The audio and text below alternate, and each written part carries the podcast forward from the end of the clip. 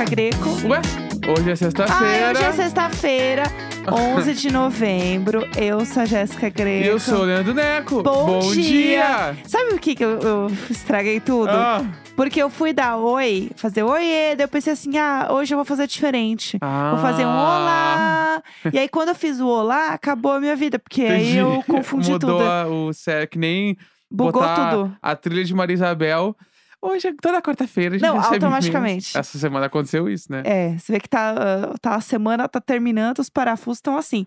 Bom, vamos lá. Sexta-feira também a gente tem aqui um programa diferente, né? Agora, nessas três semamas deste mês, né? Exatamente. Vai então você já está vendo aí.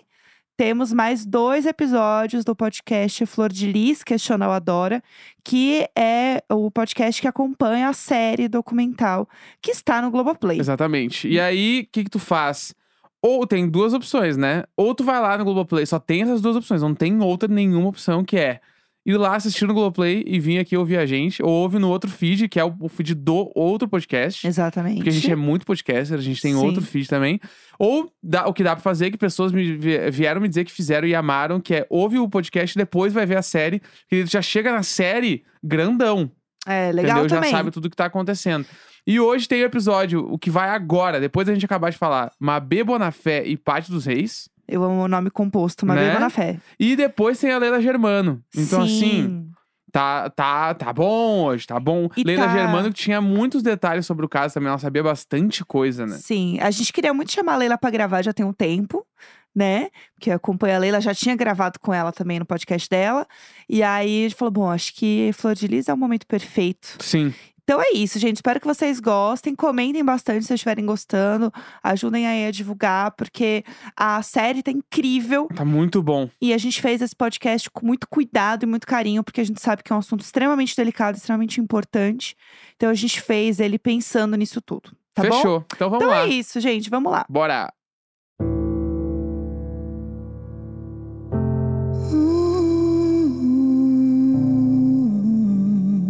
Oiê, tá começando o terceiro episódio da série Flor de Lis Questiona ou Adora. Esse podcast é baseado na série, um original Globoplay de mesmo nome. E a gente tem os episódios saindo aí dois por semana. Então a gente teve dois semana passada na sexta-feira, dois agora nessa sexta e semana que vem a gente tem mais dois. Então sempre que você assistir a série, você pode vir aqui correr e ouvir também para saber um pouco mais sobre ela. Eu sou a Jéssica Greco. E eu sou o Leandro Neco. E hoje a gente está aqui com duas convidadas muito especiais para comentar esse terceiro episódio junto com a gente. Então podem entrar, Mabê e Paty, bem-vindas. Oi, pessoal. Obrigada, gente, pelo convite. Eu imagino que as pessoas conheçam vocês, mas eu queria que vocês se apresentassem um pouquinho, contarem quem vocês são. Eu sou a Mabê Bonafé, sou do podcast Modus Operandi, que fala sobre crimes reais. E também tem o podcast Caso Bizarro, que fala sobre casos bizarros, mais pra parte sobrenatural. E é isso, sou podcaster, publicitária, faço umas coisinhas aí. Muito bem, gostei dessa apresentação, viu, Marina? É, Oi, pessoal. Obrigada pelo convite, gente. É muito legal estar aqui com vocês nesse projeto. É, eu sou a Paty dos Reis, sou podcaster também, sou apresentadora, influenciadora e mais um monte de coisa, igual a Mabê falou aí. E é isso. Não sei mais como me apresentar para as pessoas. Não, tá perfeito. E é muito bom, porque pro episódio de hoje a gente se preocupou em ter vocês aqui com a gente, porque é, é muito importante pra gente ter pessoas aqui que produzem true crime e consomem true crime, né? Justamente pra dar um panorama geral e ter diversos pontos de vista no episódio de hoje. E pra isso a gente vai fazer um recap dos episódios, né? E ver o que, que aconteceu. Então, num primeiro episódio da série, a gente vê quem é Flor de Lis, né? E entende quem é o Anderson do Carmo que foi assassinado. Né? E aí, por conta disso, a gente já começa a entender o âmbito geral deles no Brasil, ver a importância dela dentro da política, dentro da música gospel, né? E até a introdução dela na TV brasileira. A gente vê ela indo para muitos programas no Brasil, né? Então a gente vai com isso todo o primeiro episódio e terminando ele com a prisão já de um dos filhos, com o Flávio sendo preso. A gente abre um segundo episódio já entendendo quem são os filhos da Flor de Lis. Começa a povoar todo, né, todo o cronograma ali, todo o organograma da família pra gente entender quem que estava envolvido. E aí temos o Lucas e o Flávio muito presentes no episódio 2. E aí tem toda a parada deles fazerem as, as oitivas na polícia, tem a cariação deles também. E aí a gente termina esse segundo episódio já descobrindo que o Anderson já era envenenado há muito tempo e que o caso começa muito antes da noite do crime, né? Exatamente. Tem um ponto que é, é bem legal a gente falar sobre esse episódio, que é realmente sobre o, o início, né? Sobre a história do Anderson. Ele abre muito falando sobre isso. E sobre como ele também fazia parte daquela família, inicialmente como um filho afetivo, né? Que é esse filho que não é biológico, mas está ali junto na família. E aí, depois de um dado momento, né, ele e a Flor de Lis é, começam a se relacionar e ele, né, eles se casam. E aí a gente tem um momento em que ele começa a ser uma pessoa, uma persona não grata dentro da família de alguma forma, né? Vocês já tinham visto alguma coisa sobre esse caso, sobre esse ponto do Anderson para vocês? Já, eu tinha visto muito essa parte dele ter começado como filho afetivo, porque acho que isso foi algo que sempre gera uma polêmica, né? Gera uma confusãozinha, porque é, a pessoa começou sendo um filho afetivo e de repente começa a se relacionar com a pessoa. Então, eu lembro de todas as vezes que eu vi alguma coisa nesse sentido, é, batiam muito nessa polêmica. Então, eu lembro que isso era uma das coisas que eu mais sabia, eu acho, assim, sobre esse caso. Tudo que eu sabia sobre o caso era o que estava rolando na internet, né? Porque saiu muitas notícias na época, o pessoal no Twitter estava falando muito sobre esse caso. Uhum. Então, quando eu ouvi falar da Flor de Lis, foi por causa das redes sociais mesmo. Uhum. Então, eu não, eu não sabia muito mais a fundo sobre o caso. Não como a Mabê, que já tinha né, um pouco mais de contato com isso. O meu contato foi mesmo através das redes sociais. É, para mim, acho que o ponto que mais me surpreendeu, assim, de estar tá assistindo o documentário, é saber que ele estava sendo envenenado há tanto tempo. Porque Sim. e isso vira até uma coisa natural, né, para eles. Assim, eu não, não tinha essa percepção de que era um plano, né, que estava acontecendo há um bom tempo. Era quase um ano que ele estava sendo envenenado já. É muita É, coisa. E, e era, não era uma coisa que ficava. é, não era um segredo pra ninguém, né? Uhum. Porque tem tanta gente falando sobre aquilo, e aí eles discutem do tipo, não, porque Fulano falou: olha, não come nada na casa dela. Então, quer dizer, já era uma coisa que não só estava acontecendo, como muita gente sabia, né? Tipo, com muita gente ali em volta tava sabendo. E, e era discutido assim, não era velado. Uhum. Era algo dito como se fosse normal. Naturalizaram essa situação, né? Pelo que mostra o, episódio. Né, Inclusive, a gente consegue já perceber que tem diversos pontos de vista dentro da família. Né? Porque até a gente, se a gente pegar aquela história bem pontual que acontece no episódio, que é a história do chamito. Né? Que, tipo, algumas pessoas falam: não, ela tomou o chamito, passou mal. E ela mesma fala: não, eu tomei o chamito e não aconteceu nada comigo. Então, e aí começa também a perceber algumas diferenças entre os filhos, que alguns continuam chamando ela de mãe até hoje, alguns já começam a se referir a ela como a flor. Né? Então, dá para entender muito que dentro da família se cria ali um ambiente onde não é unanimidade. Né? As pessoas todas pensarem do mesmo jeito e tá tudo uma família muito em harmonia. Eu acho que a história do Chamito ela é bem pontual, porque ela deixa claro que algumas pessoas estavam com uma visão e outras tinham tipo uma outra narrativa da história. Tanto que a história do Chamito ela pode ser verdade, como pode ser também uma forma que a menina encontrou de acobertar alguma coisa da imagem da flor de lis. Meio que parece Né? que eles não se conversam ali dentro, né? Tipo, Uhum. todo mundo sabe de tudo, mas ao mesmo tempo ninguém quer ter certeza de nada, ninguém quer tomar partido de nenhum dos lados e fica aquela coisa, tipo, pode ser, como o Neco falou, que essa história realmente tenha sido verdade. E a menina, nesse momento, ela fala: não, não foi. E aí, meio que não foi porque ela não quer ter a responsabilidade de ter acontecido isso e, e- e ter que falar mais sobre um- uma coisa que talvez não seja tão confortável pra ela, ou talvez porque ela realmente, tipo, não aconteceu. Né? O que a Mabê falou ali também sobre a relação da- do envenenamento na comida, não era uma coisa esporádica, não era ah, acontece uma vez ou outra. Pô, a gente sabe que ele fazia reuniões com um balde do lado pra ele poder vomitar, então era uma Sim. coisa muito séria. Uhum. Era uma coisa muito séria que tava todo mundo sabendo que tava rolando, mas tava todo mundo meio. Hum, quem é que vai tomar a iniciativa de falar, então? É, essa coisa do que a Mabê pon- pontuou, né, de naturalizar a situação. Eu acho que é uma coisa que ela aparece no episódio de várias formas diferentes, né? Seja a questão dele ter lido, que a gente vai falar um pouco mais pra frente, ter lido que estavam planejando matar ele, até a questão do envenenamento, assim, né? De isso tá acontecendo há tanto tempo que tem, né, logo no início do episódio, que ele faz um vídeo falando que ele talvez fosse ficar mais tempo no hospital, mas não era brincadeira, ele tava saindo. E toda a família junto ali naquela cena. E aquela cena é muito importante porque a gente está falando de um momento onde, teoricamente, é, aquelas pessoas sabiam do envenenamento, né? Sim. Seja direto ou indiretamente, sabiam que aquilo estava acontecendo.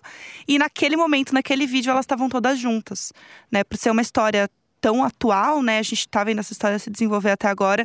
A gente tem muitas coisas com a internet, né? Participando dessa história, seja em vídeos dentro do documentário ou próprios desdobramentos que a internet facilitou para isso acontecer, né? Exatamente, inclusive a, a delegada, né, a Bárbara, ela fala, tipo, que quando rolou o assassinato, ela, eles foram no hospital ver as entradas dele, né? E aí descobriram que várias eram por intoxicação, sintomas de vômito e tudo. E ela fala, inclusive, né, no episódio, que a primeira coisa que eles falam é: tá, então vamos pegar isso aqui, vamos levar para um perito e vamos analisar. Uhum. E aí o perito fala que, ó, por falta de provas, eu não posso dar um laudo certeiro.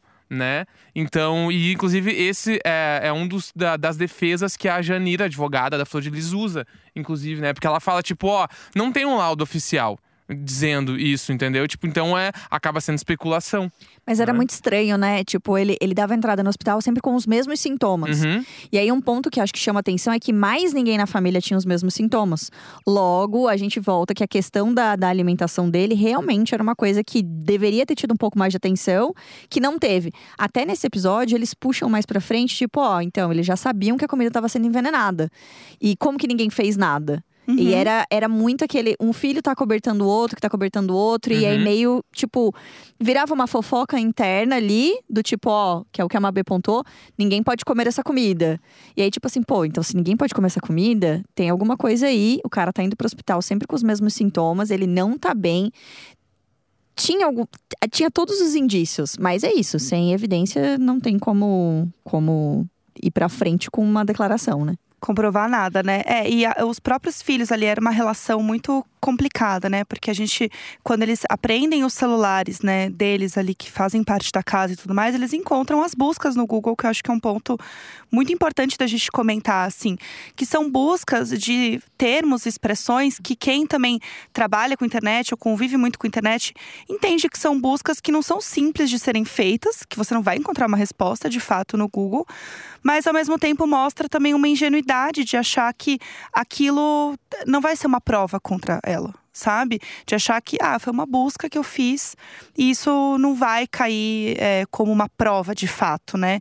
Acho que a internet ainda, até hoje, tem esse ponto de ser um lugar onde muita gente não sabe muito o que está fazendo, não sabe muito para que as coisas funcionam, as coisas servem, e se apoia muito nesse ponto de ah, não, eu estava assistindo uma série e fiz uma busca. Mas de qualquer forma, está acontecendo né, um crime dentro da sua casa e você faz esse tipo de busca, também não tem o pensamento de, putz, isso aqui pode ser um problema, né? É, acho que quando essa coisa toda de, de fazer buscas no computador, no celular e tudo mais, é um momento que a gente tá muitas vezes sozinho. Então, sozinho atrás, né, do computador, a gente tem essa sensação de que a gente pode fazer qualquer coisa. Ah, eu Uhum. posso twittar qualquer coisa, eu posso dar qualquer opinião, eu posso xingar qualquer pessoa anonimamente, eu posso fazer qualquer tipo de busca. E realmente você pode fazer qualquer tipo de busca. Só que no, no caso, quando pegar o teu celular, quando pegar, o- né, aprender a tua máquina, essa busca aí, será que se olhar para as tuas buscas, vai estar tudo bem? Né? Que eu acho que nesse caso você pontuou muito bem, assim, rolou uma ingenuidade muito grande de ta- talvez nem imaginar, porque isso é uma coisa meio de filme mesmo. A É. gente tá vendo nesse caso aqui, mas porque a gente tá falando de um caso que ela era uma deputada, é, ela era, tipo, tinha um, um status, ela era conhecida de muita gente famosa. Então a gente tá falando de uma família que era conhecida por todos os globais, tinha filme. Enfim, tinha todo. é, tem até uma pessoa que fala, ela era Ivete Sangalo do mundo gospel. Quer dizer, você tá falando de uma pessoa muito famosa e muito grandiosa. Religiosa. No, no dia a dia, não é. Não apreende um celular para qualquer tipo de crime que acontece. A gente sabe que não é normal. Então, é, isso é meio de filme, assim, né? Essa coisa meio de. Ai, vai prender o computador e agora vai olhar as buscas e vai ver que não sei o quê. A gente costuma ver isso na série, a gente não, não vê isso tão perto da gente. Parece que é irreal, né? Então parece que é real. Acho que essa dá, dá uma sensação de que, tipo, ah, não vai acontecer comigo. Uhum. É, isso até é uma coisa interessante, né? Porque você produzindo conteúdo no Modus, você vê muito caso que às vezes é, a maioria do público não conhece, assim, né? O que, que você acha que é mais peculiar, assim, no caso da, da Flor de Lis? Porque ele é um caso brasileiro, né? Acho que as pessoas estão acostumadas a consumir conteúdo muito fora, né, do Brasil. Mas ele é um caso que é isso, ele é um pouco de filme, né? Ele é um caso muito peculiar, assim. É. Olha, eu acho que que eu acho curioso assim nessa história é que quando a gente vê todo mundo falando sobre ela, existe uma adoração muito grande em cima dela, né? Uma paixão, uma uma, uma coisa até meio fanática mesmo por ela.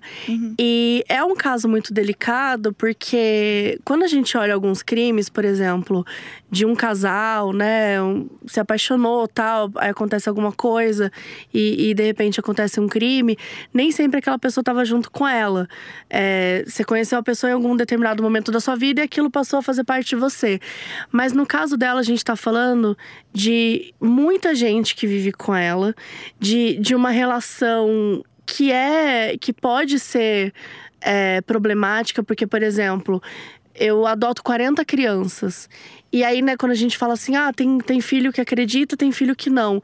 Só que para muitos dos filhos, ela foi a oportunidade que eles tiveram na vida. Uhum. De sair da rua, Ela que salvou de ter muitos, né? comida, de ter amor, de ter irmãos, de ter roupa, de ter trabalho, de ter emprego. Então, é, é natural, é, é super natural a gente ver uma adoração de muitas pessoas em relação a ela.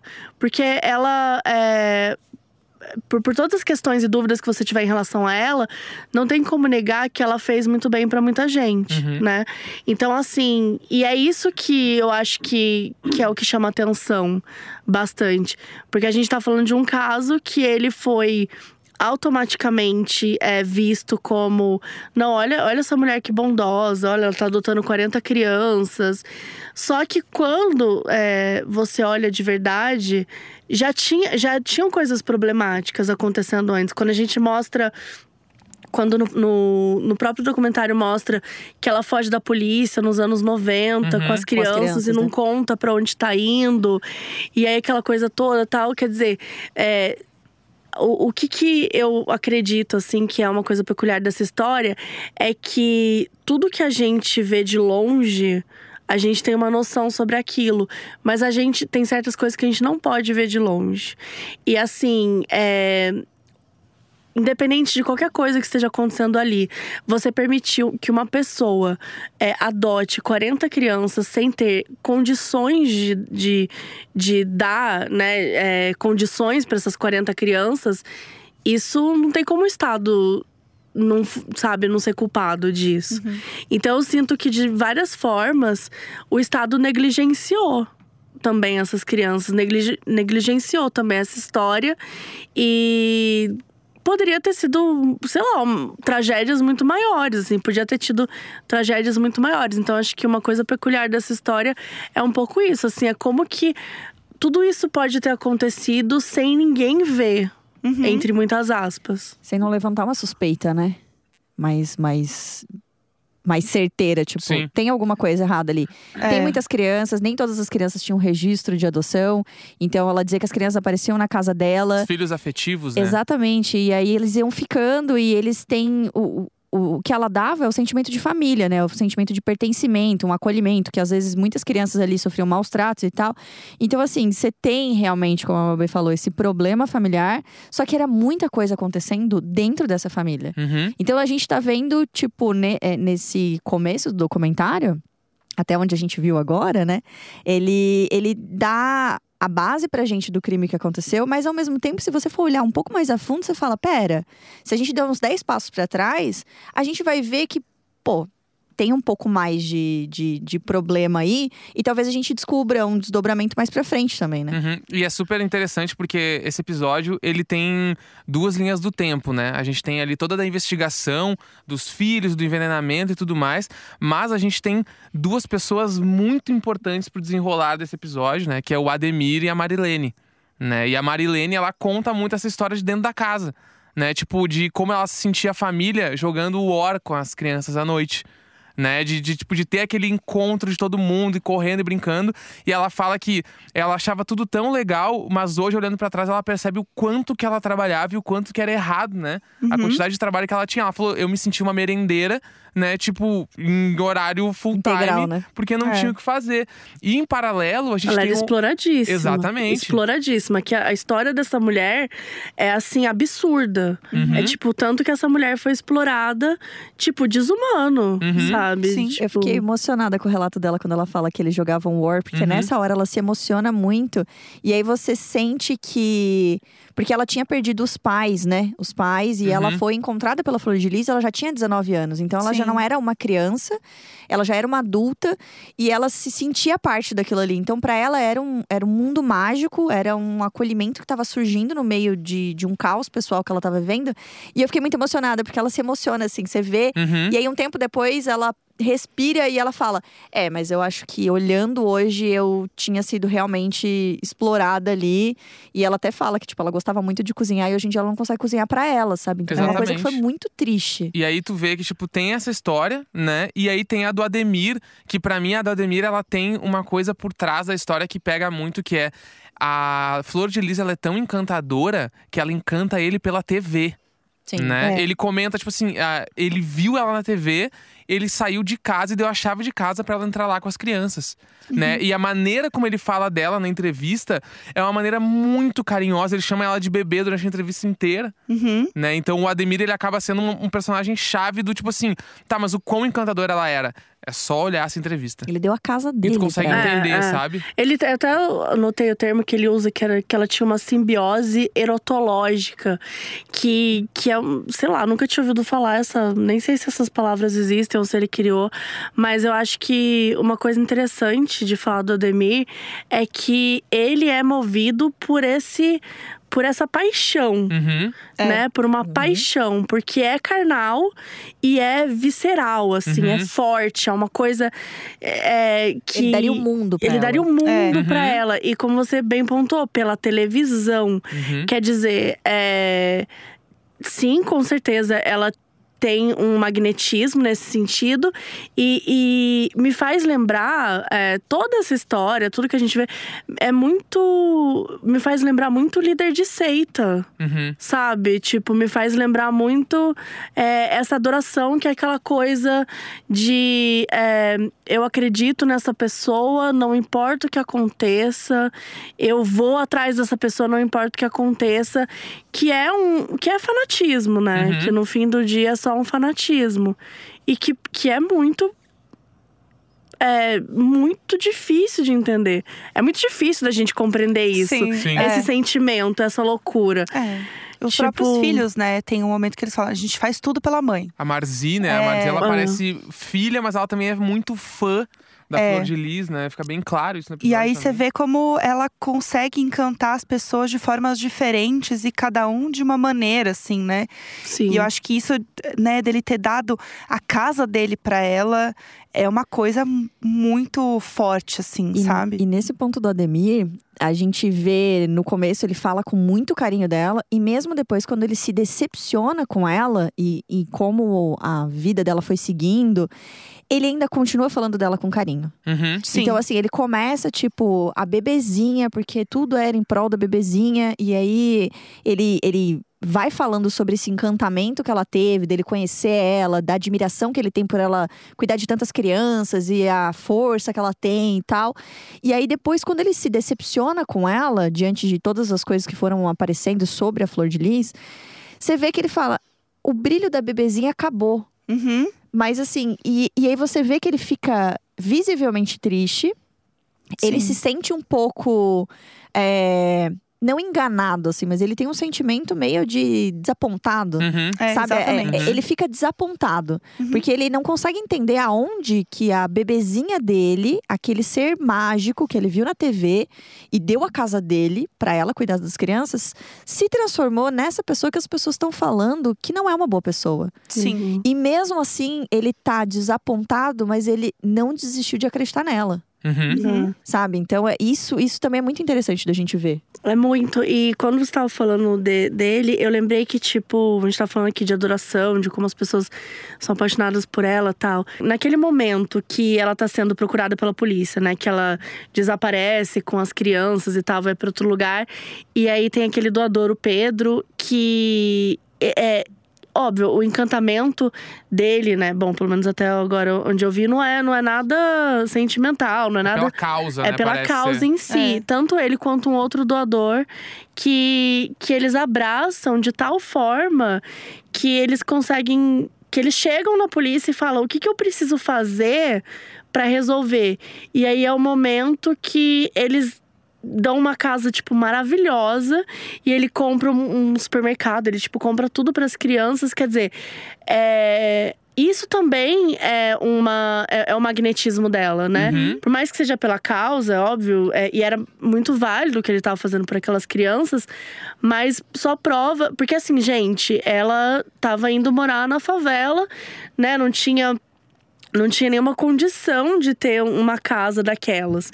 E de repente ela tava lá numa casa enorme, é, com doadores dando um monte de coisa, recebendo um monte de coisa, tendo uma vida que ela nunca tinha tido, Uhum. né, até então. E por quê? De novo, porque foi alguém que acreditou naquilo lá, que de certa forma viu uma, uma força nela, uma vontade de fazer as coisas diferentes. Então, eu acho que é isso. Você vê a filha, você vê o Ademir, você vê esse doador. É, parece que onde ela passa, as pessoas de alguma forma ficam diferentes. Uhum. É, e isso em, independente do momento que ela tá, né? Porque a gente tem essa Uhum. timeline dos anos passando e você vê como que ela impacta a vida dessas pessoas ao longo dos anos mesmo, cada um de uma forma diferente, inclusive até depois do crime, né? Ter acontecido em que as pessoas continuaram olhando é, onde ela estava, o que ela estava fazendo, né? Existia muita especulação também na internet de assistir live, de ver coisas que ela estava ali aparecendo. E isso é uma coisa que também tem que tomar muito cuidado na hora da gente pesquisar e olhar sobre esse assunto, porque é um assunto muito delicado e que envolve muita gente, né? E aí, até falando é, com vocês do ponto de vista, Mabê, de quem produz e Paty também de quem consome muito, que é se vocês entendem que tem um limite para falar sobre isso, tem um limite de coisas que você pode produzir sobre. Porque a gente vê a busca, né, por remédios no Google, né, na hora que eles aprendem um celular. E são coisas que tem que tomar cuidado, né? Às vezes de não colocar, não sei, o nome de um remédio, alguma coisa assim, que pode estar muito sujeito ao outro do outro lado, que a gente não sabe como a pessoa pode, enfim, né, absorver essa informação, assim. É, acho que quando a gente fala desses casos, de uma forma geral, assim, principalmente esses casos que acabam ficando populares, né, na, na mídia, a gente sabe que não tem filtro e não tem limite, né? É feito tudo quanto é tipo de sensacionalismo em cima, acaba muitas vezes glamorizando situações, glamorizando pessoas, transformando em heróis, é, mudando narrativas. E tudo isso é muito delicado, porque quando a gente olha pra isso, a gente tá falando de uma tragédia, a gente tá falando de uma morte, a gente tá falando de pessoas que. É, é, é que é muito delicado, assim, ainda mais quando a gente tá falando de pessoas e da vida das pessoas que a gente não conhece, né? Tipo, a gente não viveu aquilo, a gente não tava ali na família pra saber.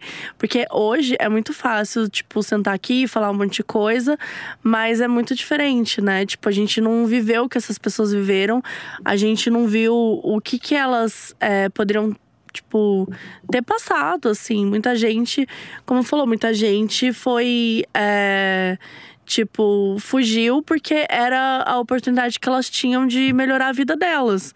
E elas tiveram vidas melhores. Então, tipo, é muito delicado. Acho que quando a gente chega aqui e fala um monte de coisa. Então, acho que o limite, pra mim, é quando a gente precisa sempre pensar é, em ter responsabilidade mesmo e ter empatia por essas histórias, assim, principalmente quando a gente tá falando do Brasil, porque acho que quando tá lá fora, beleza, sabe? As pessoas não vão nem ouvir o que você tá falando, tipo, Sim. as pessoas não vão se importar tanto assim.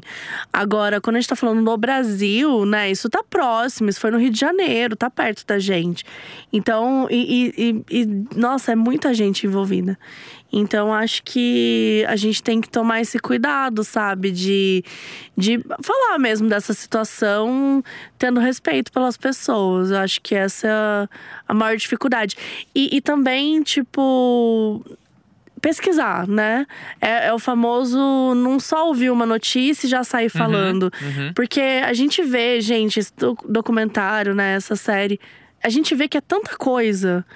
É então, assim, não dá pra você. É um caso muito complexo Sim. que envolve muita vida, muita gente e tal. Então não dá pra simplesmente sair falando como se, sabe? Como se fosse qualquer coisa, assim. Então acho que é isso que a gente tem que lembrar, assim. Que a gente tá falando de vidas de pessoas que muitas vezes estavam lá tentando fazer o seu melhor e não tinham ferramentas também. Muita gente não tinha, sei lá, possibilidade emocional de entender o que estava acontecendo, de reagir àquela situação. Não é como se aquelas crianças pudessem também, ai meu Deus, que situação horrível, vou embora, né? Tipo, não é bem por Sim. aí. Então, eu acho que é uma situação super delicada. Que... E o cuidado é esse, né? A empatia que a gente tem quando a gente tá falando dessas histórias. Pra mim, o limite, esse. Porque, né, o limite, no caso desse crime que a gente tá assistindo durante o período da série, é que ele não é só sobre a Flor de Lis, né? É o que a Mabê falou. Ele se estende por mais uma família de, Uhum. de outras pessoas, né? Então, tem os filhos da Flor de Lis, que hoje tem a família deles. Então, é uma coisa que atinge ela, porque ela é o centro da história, porque ela é a pessoa mais conhecida, porque foi ela que originou criar essa família, ter esse relacionamento, expor a vida dela da forma como ela, como ela expôs, ter a legião de fãs e adoradores dela, seja no âmbito de religião, seja no âmbito da política.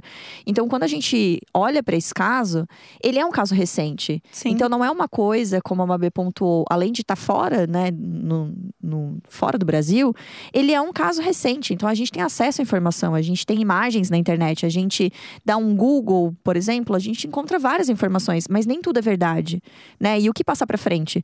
E o Uhum. que, que vai atingir o próximo, né? O que, que uma fala dela, é, dentro de contexto ou fora de contexto, pode é, dizer para outra pessoa, né? O que é a nossa percepção do ah, ela é culpada ou ela não, não é culpada afeta no outro, Uhum. né? Sim. O que, por exemplo, a adoração que a, Mar, a- que a Marzi tem por ela é uma adoração de filha que foi resgatada, é uma adoração de fã, ela faria tudo pela Flor de Lis, e aí a gente fica naquele impasse. Então, ela influencia na gente também, né? O Uhum. carinho que ela tem, como ela se posiciona, o que ela fala. Então, eu acho que o nosso limite é ver até onde a gente vai atingir na vida do próximo. Uhum. Então, se hoje a gente tá aqui conversando sobre isso, é do nosso ponto de vista, mas a gente também tem que ter cuidado que é, putz, nem tudo que eu penso pode ser o que vocês pensam, pode ser o que realmente aconteceu, pode ser que eu esteja criando uma fanfic na minha cabeça sobre um desfecho dessa história.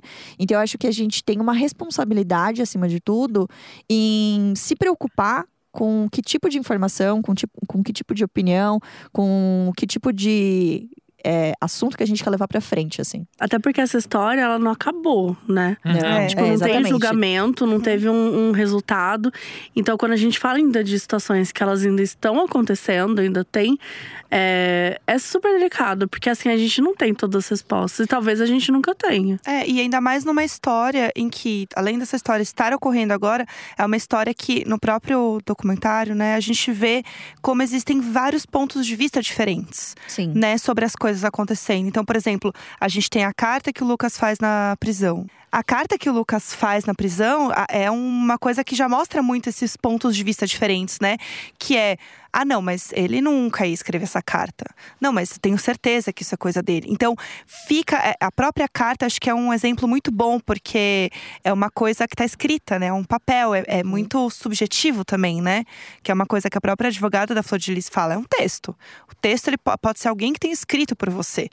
Então fica nessa dúvida também, né, da carta Sim. dele, o que que foi escrito, se realmente era uma prova que estava sendo produzida ou se era real. E aí fica nessa dúvida de em quem acreditar nessa história, né? Fica Exatamente. muito aberto. Exatamente. E a carta dá abertura pro quarto episódio, né? Que a gente começa a ver o desenrolar disso e o que, que implica essa carta, Pra onde vai levar essa história agora. Sendo que o Lucas escreveu, não escreveu, como essa carta saiu da prisão, né? Então tem muitas coisas relevantes pra gente analisar também no próximo episódio, né? Exatamente. Mas por enquanto a gente vai encerrando o nosso episódio. Chegamos ao fim. Meninas, muito obrigada por terem vindo aqui conversarem com a gente, assistirem também, né, a série. Muito obrigada. Se quiserem deixar uma palavrinha final. Obrigada, foi ótimo. Obrigada pelo convite. Obrigada, Mabê, por estar aqui mais uma vez, é, agregando junto comigo no, no, no podcast.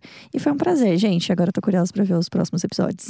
Foi tudo. Eu também só assisti até o episódio que a gente ia conversar, porque eu tava com medo de acabar, né, falando coisa lá pra frente, mas também tô curiosa aí pra ver o desfecho. E É. valeu. Obrigada. E se você quiser assistir aí já o próximo episódio, já tá disponível. Então é só você entrar no Globoplay, assistir o episódio e sabe que sempre que acaba o episódio, tem podcast pra você ouvir um pouquinho mais da história também. Então é isso, né? A gente se vê no próximo episódio. É isso, tchau, tchau. Tchau, tchau. Ooh.